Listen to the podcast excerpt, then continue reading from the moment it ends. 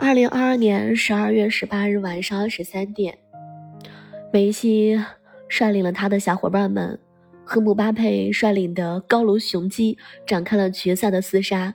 这大概就是我二零二二年印象当中最难忘的一个瞬间吧。当然，这也是一场很多人非常喜欢的世界杯决赛。毕竟，最终梅西圆梦世界杯，带领阿根廷球队第三次获得世界杯的冠军，捧回大力神杯。进球的那一瞬间的时候，无数人为之狂欢，也能够感受出来，其实梅西也是付出了很多很多的一些青春。有了偶像就一定会成功吗？也许不一定，大概就是偶像的精神。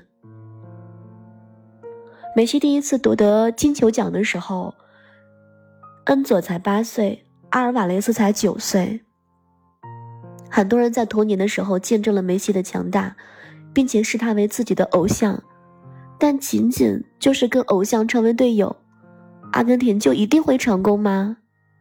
也不一定吧。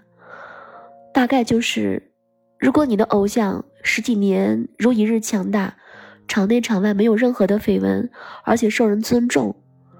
如果你的偶像不是因为你是新人就故意刁难你，反而处处维护你、关心你的家人。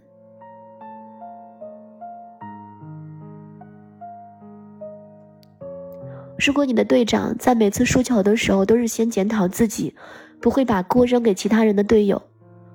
如果他三十五岁的时候还在场上拼尽全力。他带领的球队怎么会不强大？怎么会不夺冠呢？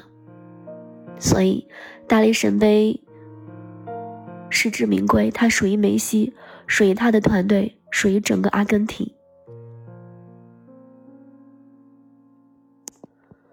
特别开心，有很多小伙伴陪我看到了比赛的最后，看到了梅西加冕球王，全世界的球迷为之沸腾。也再一次因为他的人格魅力和精神高度所折服，也许是因为他自律、他自强、他自驱、他自立、他专注、专一、专情、专心，他刻苦、他坚韧、他低调、他内敛、他无私、他有担当和格局。梅西曾经说过：“我的一切来自于家庭，我的一切属于家庭。”